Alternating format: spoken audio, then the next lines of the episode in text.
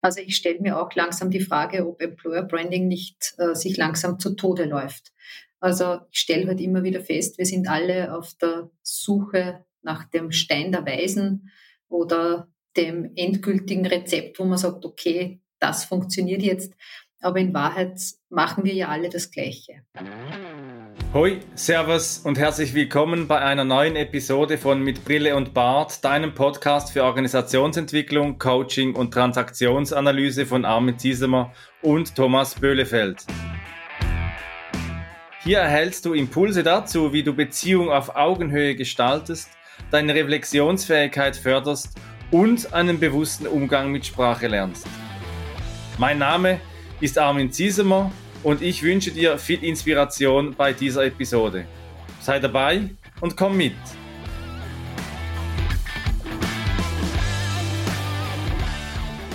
Moin, hallo und herzlich willkommen zur Folge Nummer 53 unseres Podcasts mit Brille und Bart. 1986 hat die äh, Kölsche Kölschrock-Gruppe, das ist eigentlich doppelt gemoppelt, äh, Kölschrock-Gruppen sind eigentlich immer aus Köln, das Lied veröffentlicht Time is Cash, Time is Money und man sagt ja äh, landläufig auch, äh, Zeit ist Geld. Wir haben uns daran angelehnt und haben für die Folge heute den Titel Zeit ist Flexibilität gewählt. Und äh, das hängt damit zusammen, dass wir heute einen Gast hier haben, und wir möchten uns mit äh, Frau Sonja Kiemeswenger über das Thema Employer Branding unterhalten. Und wie ist das denn, wenn jetzt Geld nicht das Mittel ist, was man sozusagen zur Verfügung stellen kann und nicht die erste Instanz ist, mit der man werben kann. Gerade bei äh, öffentlichen Trägern ist das ja so, sondern vielleicht muss man andere Dinge in den Vordergrund stellen. Und deswegen haben wir Zeit ist Flexibilität gewählt. Und wenn ich wir sage, und äh, dann meine ich natürlich wie immer Armin, der bei mir an der Seite ist. Und Armin, wie ist denn das gekommen, dass wir heute einen Gast haben? Da hat es eine besondere Geschichte zu. Ja, wenn es äh, nicht das Geld ist, dann ist die Schweizer Schokolade. Ich habe Frau Kiemeswenger kennengelernt im April bei der Art of Recruiting hier in Salzburg, ein äh, Kongress zum Thema Recruiting. Und in meinem Workshop habe ich für jemanden eine Folge mit Brille und Bart verlosen lassen. Und diese leckere Schokolade, Frau Kimmeswenger, die hat Ihnen geschmeckt. Guten Tag. Grüß Gott. Ja, die war sehr lecker, diese, diese Schweizer Schokolade. Die Schweizer können ja ganz, ganz hervorragende Schokolade machen. Und ich war natürlich sehr, sehr überrascht, als ich da unter meinem Sessel sozusagen diese Schokolade kleben fand mit einem Gutschein für diesen Podcast mit Brille und Bart. Okay, Frau Kirmeswenger, hallo. Sie sind bei der Oberösterreichischen Gesundheitsholding GmbH beschäftigt. Stellen Sie sich doch bitte unseren Hörerinnen und Hörern kurz vor, was Sie da machen. Also mein Name ist Sonja Kimmeswenger und ich bin, wie gesagt, in der Oberösterreichischen Gesundheitsholding tätig und bin hier verantwortlich für Personalmarketing und Employer Branding. Und da sind Sie ja in der Begegnung mit dem Thema nach Golde drängt, am Golde hängt doch alles, ach wir Armen. Employer Branding, ist das am Ende? Gibt es da noch wirklich neue Rezepte oder ist es Social Media, Plattformen, Messen? Das, Herr Ziesemer, ist eine wirklich berechtigte, gute Frage. Also ich stelle mir auch langsam die Frage, ob Employer Branding nicht äh, sich langsam zu Tode läuft. Also ich stelle halt immer wieder fest, wir sind alle auf der Suche nach dem Stein der Weisen oder dem endgültigen Rezept, wo man sagt, okay, das funktioniert jetzt. Aber in Wahrheit machen wir ja alle das Gleiche. Also es ist ja nichts wirklich bahnbrechend Neues dabei. Ja, Sie sagen nichts bahnbrechend Neues dabei. Es gibt ja neue Strömungen, es gibt ganz alte Themen. Wir werden heute ja noch über die Beziehungsbedürfnisse nach Richard Erskine als transaktionsanalytisches Konzept noch sprechen. Das ist ja eigentlich alt. Und da geht es um das Thema Bindung und Beziehung. Thomas, ein beliebtes Thema bei uns im Podcast. Das stimmt. Äh, Beziehungen sind ja ein wesentliches Element, wo wir als äh, in der Transaktionsanalyse auch immer drauf gucken. Und was das Employer Branding betrifft, wenn man dann über diverse Plattformen da auch spricht, jetzt kann ich mir aber vorstellen, dass es darüber auch Erkenntnisse gibt, inwieweit da ein Erfolg erzielt wird, wenn neue Mitarbeiterinnen oder Mitarbeiter äh, akquiriert werden sollen Ist das sozusagen ein, ein guter Weg, diese digitalen Plattformen zu nutzen? Oder ist es vielleicht dann doch eher tatsächlich die persönliche Beziehung, die da eine viel entscheidendere Rolle spielt und die digitalen Plattformen sind dann nur der, der, die Eintrittstür dazu? Wie ist da Ihre Erfahrung, Frau Kimmeswenger? Also ich glaube, dass man auf die, digitalen Plattformen nicht wirklich verzichten kann, weil, wie Sie richtig gesagt haben, das eine Art Eintrittstür ist. Ich meine, die Leute surfen ja und suchen Jobs auf Google oder wo auch immer und kommen dann natürlich zwangsläufig auch auf diese Plattformen oder suchen auch gezielt auf diesen Plattformen, wenn es Plattformen sind, wie zum Beispiel eine Ärzte-Job-Plattform oder wie in Österreich sehr prominent Karriere.at. Also wenn man Jobs sucht, geht man wahrscheinlich auf Karriere.at und dann kommt man natürlich auf unsere ausgeschriebenen Jobs und in weiterer Folge kann man sich dann unser Employer Branding Profil anschauen. Und ich glaube schon, dass die Leute auch sehr, sehr viel Einblicke in das Unternehmen bekommen wollen. Die wollen mittlerweile wissen, was ist denn das für ein Unternehmen? Was machen denn die genau? Und je mehr Einblicke man geben kann, desto mehr kriegen die ein Bild davon, wie es bei uns abläuft. Und desto eher können sich die Leute dann vorstellen, wie das ist und ob sie vielleicht bei uns arbeiten möchten oder auch nicht. Ja. Aber ich denke schon, dass nichts über den persönlichen Kontakt geht. Also wir haben ungefähr 80 Prozent Weiterempfehlungsrate auf Kununu. Und in bestimmten Bereichen, wie zum Beispiel im Ärztebereich, stellen wir fest, dass es absolut notwendig ist, dass äh, Ärzte sozusagen in ihrem eigenen Umfeld akquirieren. Also das ist die erfolgversprechendste Methode in dieser Berufsgruppe. Das stellen wir tatsächlich so fest, ja. Ja, und mit 15.000 Mitarbeitern an etwa 15 Standorten, da haben Sie eine immense Beziehungsvielfalt, die hier entsteht.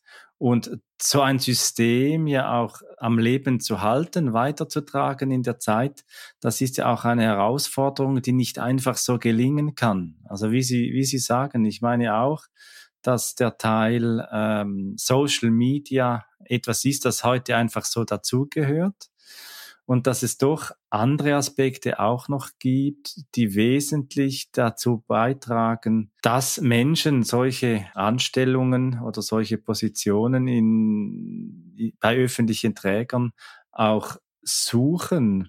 Pflege, Klinik, Gesundheitswesen ist ja auch so sinnvolle Arbeit. Und jetzt sagen Sie, sinnvolle Arbeit eigentlich als Begriff auch ausgelutscht und gehört gefüllt. Absolut. Also es gibt ja so viele Unternehmen und so viele Bereiche, die damit werben, gerade im Gesundheitsbereich, dass die Tätigkeit sinnvoll ist. Ob das das Rote Kreuz ist oder irgendwelche Pflegejobs, die ausgeschrieben sind. Jeder wirbt mit sinnvoller Tätigkeit. Natürlich ist es wichtig für die Menschen, dass sie etwas Sinnvolles tun im Leben. Ja. Wenn ich jeden Tag in den Job reingehe und mir denke, um Gottes Willen, das ist völlig sinnbefreit, was ich da mache, dann wird mich das nicht nachhaltig erfüllen und glücklich machen. Und der Mensch strebt ja doch nach Erfüllung auch im Berufsleben. Wir verbringen alle so viel Zeit im Job, dass es schon, glaube ich, ganz, ganz wichtig ist, dass ich eine Tätigkeit mache, die mir Freude macht, die mich mit Sinn erfüllt und wo ich dann am Ende des Tages nach Hause gehe und sage, ich habe was gemacht, wo ich was bewirken habe können. Ja? Aber nichtsdestotrotz äh, ist es einfach wichtig, dass man authentische Einblicke gibt, also echte Einblicke gibt, dass man sagt, ja, es geht nicht nur um die sinnvolle Tätigkeit, sondern dass einfach äh, die Leute auch mitbekommen, so echt wie möglich, worum geht's denn hier eigentlich? Und vielleicht, dass man nicht das Wort sinnvoll wieder bemüht, sondern andere Begriffe dafür findet oder das Ganze einfach ein bisschen umschreibt. Ja. Ja, und das ist ja gerade bei einem System mit 15.000 Menschen in einer Organisation eine große Herausforderung, hier eine gemeinsame tragende Botschaft auch zu entwickeln, die dann nicht einfach eine Leitbildübung darstellt. Und hier finde ich interessant, dass Sie vertreten, dass Sie eigentlich in Ihrem System, in der Zusammenarbeit unter den Organisationen eine hohe ethische Haltung äh, vertreten. Ja, das ist richtig. Und zwar, äh, wir haben insofern eine hohe ethische Haltung, als wir übereingekommen sind mit den öffentlichen Trägern in Österreich, dass wir zusammenarbeiten wollen, ja, an einem Strang ziehen. Und nicht nur mit den öffentlichen Trägern, wir haben ja auch Kooperationen mit den Ordenskliniken in Oberösterreich. Also wir arbeiten da wirklich ganz, ganz gut zusammen und übergreifend auch in vielen Bereichen. Es macht ja auch keinen Sinn, wenn man sich gegenseitig das Wasser abkriegt, weil immer man macht das eine Loch zu und das andere auf. Und äh, was die öffentlichen Träger in Österreich angeht, so haben wir eine super Kooperation, zum Beispiel, indem wir die Ärztemesse Austrodoc ins Leben gerufen haben. Das ist mittlerweile die größte österreichische Ärztemesse für Jungärztinnen und Jungärzte. Die findet an den äh, Universitätsstandorten, also medizinischen Universitätsstandorten in Innsbruck, Wien und Graz statt, einmal im Jahr und wird sehr, sehr gut von den Studierenden besucht. Jetzt haben wir ja äh, festgestellt, okay, das Thema sinnvolle Arbeit ist natürlich nach wie vor wichtig und glaube ich, aus, aus unserer Perspektive, da sind wir uns einig, ist im Gesundheitswesen auch nicht schwer zu erklären, warum die Arbeit dort sinnvoll ist. Haben aber in der Einleitung ja auch schon äh, gehört, dass Geld ja nicht das ist, was Sie als öffentlicher Träger in ähnlicher Weise zur Verfügung haben, wie das vielleicht in der freien Wirtschaft so ist, dann weiß ich zumindest aus der deutschen Situation oder aus der Situation in Deutschland heraus, dass die Arbeiten im Gesundheitswesen schlecht bezahlt sind. Ich nehme an, dass das in, äh, in Österreich auch so ist. Wie ist denn jetzt die Möglichkeit, die Sie da haben und auch nutzen, um Menschen dafür zu gewinnen, in Ihrem Unternehmen zu arbeiten? Also grundsätzlich, dass es schlecht bezahlt ist in unserem Unternehmen, würde ich jetzt so nicht sagen, aber natürlich, es gibt immer Luft nach oben. Ja? Und äh, die Pflege könnte natürlich schon äh, sicherlich etwas besser gestellt sein finanziell. Also da werden wir sicher alle recht geben. Äh, aber es ist natürlich so, wenn wir jetzt nicht die Möglichkeit haben, äh, mit Geld sozusagen die Leute anzuwerben, ja, dann, dann muss es andere Möglichkeiten geben oder andere Goodies, andere Bereiche, andere Benefits, äh, die die Leute dazu bringen, zu uns zu kommen. Genau. Ja, interessant ist ja, dass genau das Thema Sicherheit, also die erste in der Liste von Richard Erskine beschriebene Liste oder erforschte Arbeit ist, dass Sicherheit äh, eines der wesentlichen Bedürfnisse eines Menschen ist, fast schon sagen ein Grundbedürfnis, eine Grundanforderung an Beziehungen. Und 2016 hat ja auch Google mit dem Project Aristotle zumindest die Behauptung aufgestellt, wissenschaftlich gibt es Arbeiten dazu, dass die psychologische Sicherheit sich eigentlich mit den Arbeiten von Richard Erskine sehr gut deckt.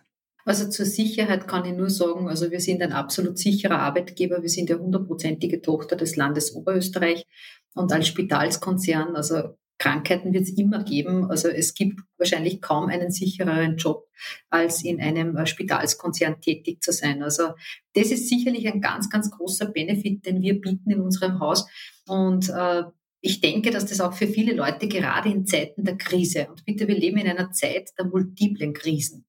Äh, jetzt wird es wieder zunehmend wichtiger, in einem sicheren Umfeld tätig zu sein. Es gab einmal eine Zeit, da war das vielleicht gar nicht so wichtig, weil man gesagt hat, na ja, also ich, ich gehe dorthin, wo ich am aller, allermeisten verdiene. Das ist bei den Jungen heute wahrscheinlich auch noch so. Ist auch nachvollziehbar. Ein junger Mensch will sich ja etwas schaffen. Die wollen sich ein Haus bauen oder eine Wohnung kaufen, Familie gründen. Nachvollziehbar, dass man dorthin geht, wo man am meisten verdient. Aber ich glaube schon, dass das, der Sicherheitsfaktor wieder eine zunehmende Rolle jetzt in Zeiten der multiplen Krise spielen wird. Absolut. Ja, und dann gibt's eben doch ich sag's nochmal, nach Golde drängt, am Golde hängt doch alles, ach wir Armen.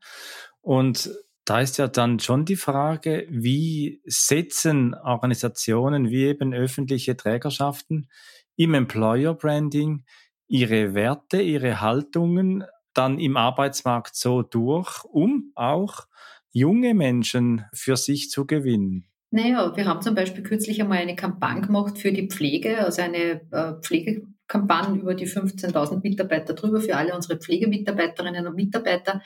Und da haben wir fünf Testimonials letztlich in der Letztauswahl gehabt und die haben eben sehr, sehr berührende, bewegende Momente aus ihrem Arbeitsalltag beschrieben. Und wirklich jeder, also war von diesen Erzählungen so berührt und, und die haben wirklich, also das war so echt also wo man einfach mitgeht, wo man sagt, ja, genau deshalb arbeite ich in der Pflege. Ja? Also es geht nicht nur zu 100 Prozent ums Geld, sondern es geht darum, dass ich am Ende des Tages das Gefühl habe, ich habe etwas bewegt, ich habe einem Menschen geholfen, dass es ihm besser geht. Ja? Das war so die Quintessenz dieser Aussagen, dieser sehr, sehr berührenden Erzählungen. Und ich denke mal, jemand, der in der Pflege tätig sein will, ja, muss schon mal eine gewisse altruistische Einstellung auch haben, denke ich mal. Also das wird sicherlich nicht für jeden Menschen geeignet sein, äh, diese Tätigkeit in dem Bereich, aber da muss man schon eine bestimmte Einstellung dem Menschen gegenüber haben, ja, dass man sagt, ja, ich will etwas zum Besseren bewegen. Es ist mir wichtig, dass ich jemanden unterstützen kann, dass es jemandem besser geht. Und ich denke mir, diese Menschen machen das auch sicherlich nicht nur des Geldes wegen, sondern auch aus dem Grund heraus, aus dem inneren Bedürfnis heraus, jemandem helfen zu wollen, einfach unterstützen zu wollen, dass es einem Menschen besser geht. Ja. Sie ähm, haben aber im Vorfeld auch gesagt, dass es nicht nur darum geht, äh, junge Leute dafür zu gewinnen, in ihrem Unternehmen zu arbeiten, sondern dass es auch andere Zielgruppen gibt. Mhm. Welche sind das und warum? Genau. Und zwar, es ist ja so, dass der Arbeitsmarkt, also wir wissen ja, wir kennen ja alle die äh, demografische Entwicklung, das ist ja auch keine Neuigkeit. Äh, also ich kann mich erinnern, ich habe das schon in den 90er Jahren in der Handelsakademie damals gelernt, wie sich die Demografie entwickeln wird. Und wir haben halt alle irgendwie gehofft, dass es nicht so kommt und den Kopf in den Sand gesteckt. Jetzt sind wir so weit, dass es so ist.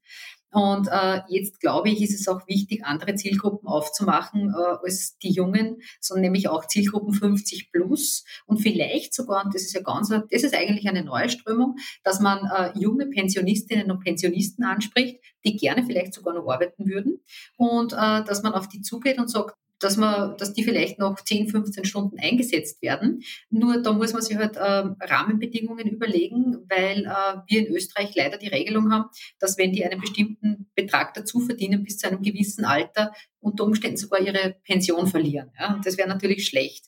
Aber ich denke mal, dass das durchaus eine Zielgruppe ist, die sich noch wertvoll fühlt, die, die Golden Agers, ja, die, die einfach durchaus auch noch einsatzbereit wären unter Umständen. Ja, Sie sprechen die Rahmenbedingungen an und in der Folge 48 von Mit Brilliant Bart mit Globedin Sachi Münger, Rahmen sprengen und sozial innovieren, da sprechen wir auch dieses Thema etwas an, was es braucht, die Arbeitswelt eben daran so zu entwickeln, dass solche Möglichkeiten, Flexibilität zu schaffen, in der Arbeitswelt eine große Herausforderung ist, eben gerade für beispielsweise 50 plus oder für eine übergeordnete Zusammenarbeit, wenn man schon am Ende seiner beruflichen Karriere äh, steht. In der Schweiz ist ja auch die Diskussion, noch länger zu arbeiten. Man lebt ja auch immer noch länger. Man hat das Thema eben der demografischen Entwicklung, dass die Jungen eben eher weniger werden und dass die Älteren Menschen am Arbeitsprozess länger teilnehmen sollen.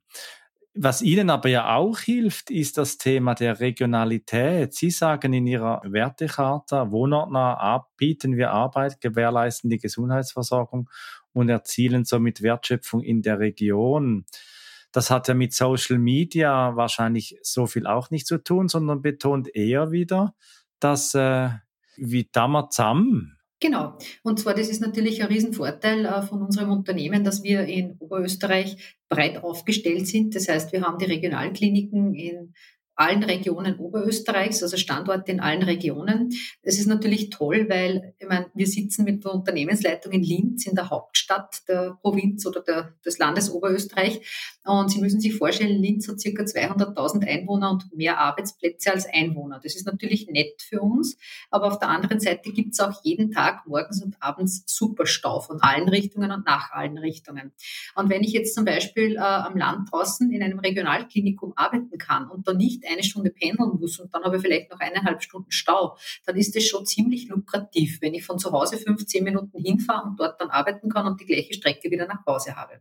Und das können wir in ganz Oberösterreich in Wahrheit so gut wie anbieten. Das erinnert mich, also wenn ich da mal kurz so, einen Sidestep machen will, das erinnert mich an meine Zeit. Ich habe eine Zeit lang in Frankfurt gearbeitet und da war das äh, die Situation ähnlich, wie Sie das gerade äh, beschrieben haben. Mhm. Ich weiß nicht, ob die Zahlen immer noch so sind, aber da war auch tagsüber irgendwie waren doppelt so viele Menschen in Frankfurt als abends, weil da ständig irgendwie mehr Arbeitsplätze als Menschen waren genau. und die Fluktuation war. Und ich kann mich genau an die Verkehrssituation genau. erinnern, wie sie gewesen ist. Weil Sie das sagen, ist ja ganz witzig, weil ich habe nämlich in Frankfurt einmal ein Seminar gemacht, das ja schon zwei oder drei Mal. Ich habe Frankfurt vorher gar nicht gekannt und Frankfurt erinnert mich sehr an Linz, weil es fließt auch ein Fluss durch, so wie Linz. Ne? Wir haben die Donau durchfließen und es mhm. ist also mit diesen modernen Bauten und so weiter. Also es, Frankfurt hat sehr viel gemeinsam mit Linz. Also wie ich dort gelandet bin und in die Stadt reingefahren bin, habe ich gedacht, wow, Linz 2. Ja. Ja, Sie sprechen von einem Fluss und das erinnert mich gleich an den Fluss des Lebens. Eben Junge haben andere Bedürfnisse als ältere Menschen in der Arbeitswelt. Und wenn ich so schaue in anderen Branchen wie Bankenwelt, Versicherungen oder auch äh, in der Industrie, herrscht ja nach wie vor so der Glaubenssatz, dass man Karriere machen muss bis irgendwo sagen wir mal 67 und dann ist noch lange nicht Schluss. Und Sie sind ja eine der ersten Kliniken, zumindest in Österreich, die das LOA äh, eingeführt haben, die Lebensphasenorientierung. Genau, und zwar äh, bei uns ist es total wichtig, äh, dass es den Menschen gut geht, und zwar in jeder Lebensphase. Es ist wichtig, dass die Menschen in jeder Lebensphase optimal begleitet werden und die Rahmenbedingungen so geschaffen werden, dass sich die Menschen, also in ihrer Gesamtheit, ja, das ist nicht nur auf den Beruf bezogen, gut entwickeln können und gut weiterkommen. Und weil Sie gesagt haben, Karriere machen bis 65, das glaube ich gar nicht mehr, dass das für die Jungen so wichtig ist. Wir stellen fest, dass junge Mitarbeiterinnen und Mitarbeiter eher in Teilzeit gehen wollen. Die sehen ihre Eltern und sagen, so kaputt möchte immer nimmer werden. Ja?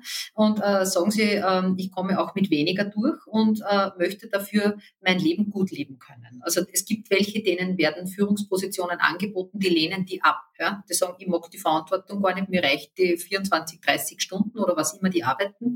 Also dieses Karrieredenken, glaube ich, ist bei einem guten Teil der jüngeren Bevölkerung nicht mehr so da, wie es vielleicht noch in der älteren Generation da. Also in meiner Generation war es schon noch so, dass du nichts warst, wenn du nicht eine bestimmte Position erreichen konntest, bis zu einem bestimmten Alter. Die Jugend heute, glaube ich, denkt anders. Also die sind da nicht mehr so sehr auf Karriere aus, denen geht es mehr darum, dass sie gesund bleiben und ihren Lebensrhythmus, ihren, ihre, ihre Balance gut finden im Leben. Ja? Ja, also ich finde es großartig, dass wir so rausarbeiten. Diese Beziehungsebene ist, ist super wichtig. Geld spielt natürlich auch eine Rolle. Aber gerade im Gesundheitswesen und in der äh, Pflege ganz besonders ähm, ist ja auch die Arbeitsausübung sehr stark eine beziehungsgetragene äh, Arbeit, mhm. ähm, weil das sonst ja nicht erfolgreich passieren kann. Ne? Also Absolut. Pflege funktioniert halt nicht remote. Deswegen ist die Regionalität halt auch so wichtig, dass äh, vor Ort sozusagen entsprechende Arbeitsplätze da sind. Jetzt ist es aber so, bei 15.000 Mitarbeiterinnen und, und Mitarbeitern geht es natürlich nicht nur um Ärztinnen und Ärzte oder um Pflegepersonal, sondern es geht natürlich äh, auch um andere Berufe. Über 150 unterschiedliche Berufe gibt es äh, in der oberösterreichischen Gesundheitsholding. Und da ist natürlich für mich so die, die Frage, mh, hm, wie sozusagen kriegt man äh, das hin, über so unterschiedliche Anforderungen da auch als Arbeitgeber attraktiv zu sein. Und ein großes Thema, was äh, mir auch immer wieder über den Weg läuft, ist das Thema Weiterbildungsmöglichkeiten. Wie kann ich sozusagen meine persönlichen Fähigkeiten und mein persönliches We äh, Wissen im Unternehmen äh, anreichern und erweitern? Und da sind Sie auch ziemlich aktiv, habe ich gehört. Das ist richtig. Ähm, also ich möchte mal auf den ersten Teil Ihrer Ihres Gesagten eingehen. Und zwar der erste Teil ist, wie können wir es schaffen, auf so viele Berufsgruppen einzugehen? Es ist natürlich schon so, jede Berufsgruppe braucht eine völlig andere Ansprache. Also wenn ich heute Personalwerbung mache, beispielsweise für eine Techniker, schaut die ganz anders aus als für eine Küchenmitarbeiterin oder Reinigungskraft. Also das ist schon einmal eine Herausforderung, die Leute dort abzuholen, wo sie es brauchen. Und äh, die zweite Sache, ähm, möchte darauf noch eingehen, was Sie jetzt gesagt haben, Weiterbildung, da sind wir sehr aktiv. Unser Unternehmen legt größten Wert auf super gut geschulte Mitarbeiterinnen. Und das ist ganz egal, in welchem Bereich. Also ich habe noch nie erlebt, wenn ich eine Fortbildung machen wollte, dass äh, mein Vorgesetzter gesagt hat, das geht nicht. Ja? Also das ist alles noch genehmigt worden und ist auch bei anderen Mitarbeiterinnen und Mitarbeitern so. Ich habe das kürzlich wieder gehört, da haben wir gerade einen relativ neuen Mitarbeiter interviewt, der auch gesagt hat, er wird förmlich überhäuft mit Fortbildungsangeboten und wir haben ja auch unsere interne Akademie äh, der Oberösterreichischen Gesundheitsholding, die auch sehr, sehr viel interne Fortbildungen anbietet, also Fachfortbildungen für verschiedene Berufsgruppen, äh, aber natürlich auch externe Fortbildungen und wir können auch also externe Anbieter wählen und so weiter. Also es ist bei uns wirklich ein großes, großes Bildungsbudget vorhanden und äh, das wird auch gerne genutzt von den Mitarbeiterinnen und Mitarbeitern und weil es einfach wichtig ist, dass die Leute am, am neuesten Stand sind. Ja, das finde ich ganz interessant. Wir sagen, wir haben ein großes Budget und das ist ja so ein bisschen mein Dauerbrenner. Wenn du den Podcast mit Brille und Bart äh, regelmäßiger hörst, hast du dieses Wort vielleicht ein paar Mal mitgenommen dass die großen Budgets alleine ja noch keine Qualitätsaussage sind eines Unternehmens äh, für die Weiterbildung, sondern dass es wirklich darum geht, hier aktiv zu unterstützen, Menschen auch dazu Räume zu schaffen, zeitliche Räume zu schaffen, dass sie auch von diesen Angeboten Gebrauch machen können. Denn bei Richard Erskine ist ja auch das Thema Einflussnahme, ein Beziehungsbedürfnis, dass man bei anderen etwas auslösen und bewirken kann. Und gerade in der Bildung, meine ich, ist dieses Thema wesentlich, sich auch mal neben dem Alltagsgeschäft austauschen zu können, auch aktiviert zu werden als weiteres Bedürfnis von Richard Erskine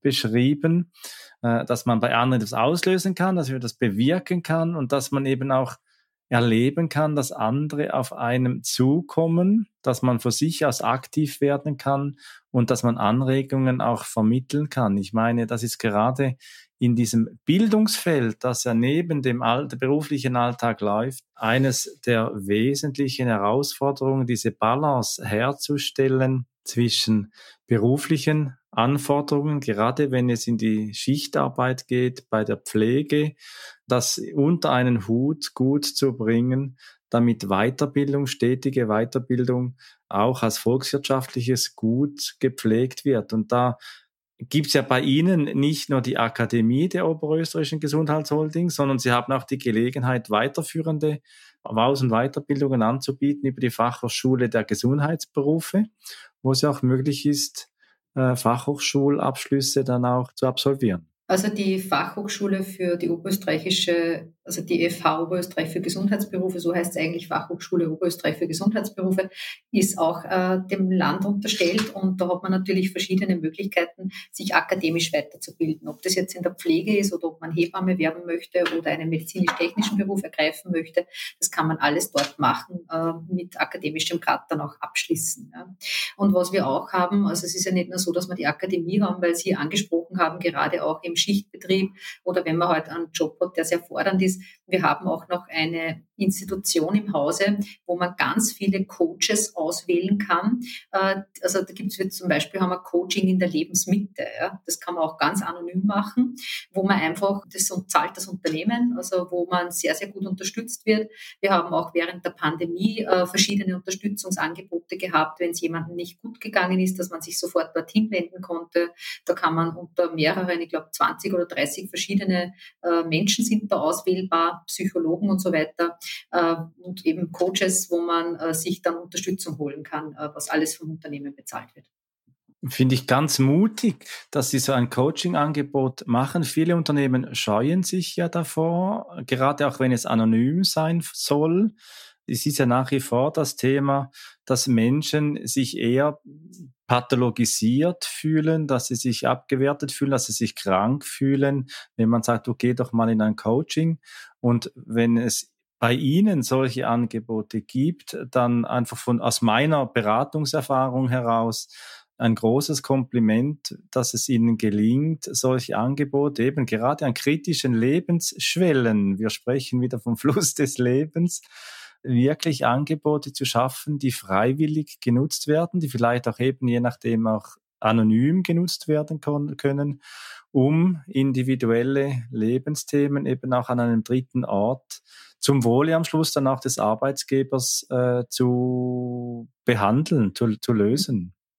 Wenn wir jetzt mal einen Blick wagen von dem Unternehmen nicht ganz weg, aber äh, aus dem Unternehmen heraus und sagen, okay, wir befinden uns ja sozusagen in, in einem Markt, wo auch andere Träger eine Rolle spielen und um die gleichen Menschen werben. Was sind so die wesentlichen Veränderungen der jüngeren Vergangenheit, die Sie da so festgestellt haben? Also hat sich in dem Wettkampf, will ich mal sagen, äh, irgendwie was geändert? Ist das irgendwie anders geworden von der Qualität her? Naja, wir haben einfach zunehmend Probleme, Personal zu finden, weil einfach nicht mehr so viele Junge nachkommen, als, als früher nachgekommen sind. Aber ich glaube, da fischen wir alle im gleichen Boot. Das ist dann egal, welcher Träger das ist. Heute werden ja immer auch wieder ähm, Unternehmenswerte mit in die Waagschale geworfen.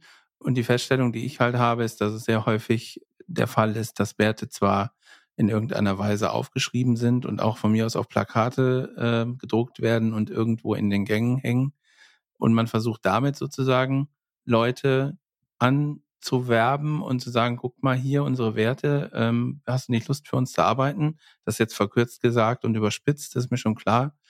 Ich nehme in der Diskussion jetzt gerade wahr, weil Sie, wir haben eben auch gesagt, ähm, dieses Authentische ist wichtig. Also ich kann nicht den Leuten was erzählen, sondern ich muss auch beweisen, dass es so ist. Und so ähnlich wird das mit den Werten ja auch sein. Liege ich damit, liege ich damit richtig? Ist das bei Ihnen auch eine Beobachtung, die Sie machen? Ja, das ist absolut wichtig, dass natürlich die Werte gelebt werden, die wir im Unternehmen haben. Nur diese Werte sind halt äh, nicht so von oben vorgegeben worden und geschrieben worden, sondern da hat es eine Wertearbeitsgruppe gegeben, die das erarbeitet hat und äh, wo sich wirklich Gedanken gemacht wurde darüber, welche Werte machen denn unser Unternehmen aus. Und daraus sind äh, diese Werte, die wir heute auf der Homepage stehen haben, auch tatsächlich entstanden. Genau. Ja, nochmal einen Blick zu Richard Erskine mit seinen Beziehungsbedürfnissen. Da gibt's ja dann auch eben das Thema Schutz und Akzeptanz, also der Schutz, die Ermutigung und die Fähigkeit Orientierung zu halten und Werte vermitteln ja auch Orientierung für eine Organisation, gerade von großen Organisationen um auch zu wissen, wo die gedachten oder eben die gemeinten Orientierungspunkte für die gesamte Organisation liegen. Erskine nimmt dann auch auf das Thema Liebe ausdrücken. Immer wieder ein schwieriger Begriff, gerade im äh, ökonomischen Kontext. Man spricht dann da manchmal von Wertschätzung oder Anerkennung, aber der Ausdruck von Liebe wird ja eher in äh, diesen Arbeitsfeldern nicht so genutzt. Und dennoch gibt es etwas, das ich in der Wertekarte von Ihnen, Frau Kimmesfänger, nah an die Liebe hinbringe. Sie, Sie haben den Wert Freude formuliert. Genau. Also es ist, glaube ich, total wichtig, dass man im Job Freude hat also aus persönlicher Sicht kann ich sagen, ich habe in meinem Leben schon ein paar Jobs gehabt und es ist wirklich desaströs, wenn man heute einen Job hat, wo man keine Freude empfindet. Und äh, Freude ist auch ein Wert, der in unserem Unternehmen, wie ich meine, doch in vielen Bereichen auch vorkommt, dass man einfach in der Früh reinkommt und sich freut auf den Job. Also ich kann nur von mir sagen, ich freue mich jeden Tag und ich bin wirklich sehr, sehr stolz, in diesem großartigen Unternehmen arbeiten zu dürfen. Und also gerade gestern wieder, da haben wir so eine Führung gehabt im Kepler Universitätsklinikum auch, also gehört ja auch zu uns. Oder auch in, wenn ich in den Regionalkliniken draußen bin und sehe, was wir alles leisten, was wir alles können, wie gut wir ausgestattet sind. Also ich bin wirklich, da erfüllt mich ein Gefühl der Freude und des Stolzes. Ja. Das ist ja fast schon ein Perfektes Abschlussstatement, Frau Kimmeswinger. Thomas, wenn wir zurückblicken auf unser heutiges Gespräch, was bleibt? Ja, was bleibt? Also Geld ist nicht alles. Das bleibt auf jeden Fall. Und ich finde es halt großartig, dass äh, man auch als öffentlicher Träger sozusagen äh, bestimmte Dinge einfach in die Waagschale werfen kann, wie nachvollziehbare Werte und ehrlich gemeinte Werte, was wir jetzt zum Schluss diskutiert haben ähm, aber auch überlegt, wie kann man ähm, attraktiv genug sein, dass sich Menschen für die Arbeit bei öffentlichen Trägern entscheiden und nicht in die Privatwirtschaft gehen. Und da haben wir heute, finde ich, an, an dem Beispiel der oberösterreichischen Gesundheitsholding tatsächlich ein paar Beispiele gefunden, wo vielleicht auch Inspiration nach draußen geht, zu sagen, Mensch, das klingt irgendwie cool. Das äh, versuchen wir auch mal. Das würde ich mir zumindest wünschen, auch für äh, oder insbesondere für das Gesundheitswesen, das ja doch, sag mal, einen extrem wertvollen Beitrag für Gesellschaften liefert, aber da im Prinzip auch irgendwie so, ein, so eine Art Schattendasein immer pflegen muss. Einfach weil die Anerkennung nicht da ist und auch die finanzielle Unterstützung vielleicht nicht so angemessen ist, wie, wie das sein müsste. Und äh, das nehme ich so als Botschaft aus dieser, aus dieser Folge mit. Wie geht's dir, Armin? Ja, also ich, ich bin auch wirklich überzeugt, dass öffentliche Träger sich nicht zu scheuen brauchen im, sagen wir mal, War of Recruiting oder War of Talent hier sich zu scheuen. Gerade und darüber haben wir im Sinne der LOA, der Lebensphasenorientierung gesprochen, dass einer der wesentlichen Vorteile von äh, öffentlichen Trägern eben die Sicherheit ist als Bedürfnis äh, eines Menschen für grundsätzlich in seinem Leben.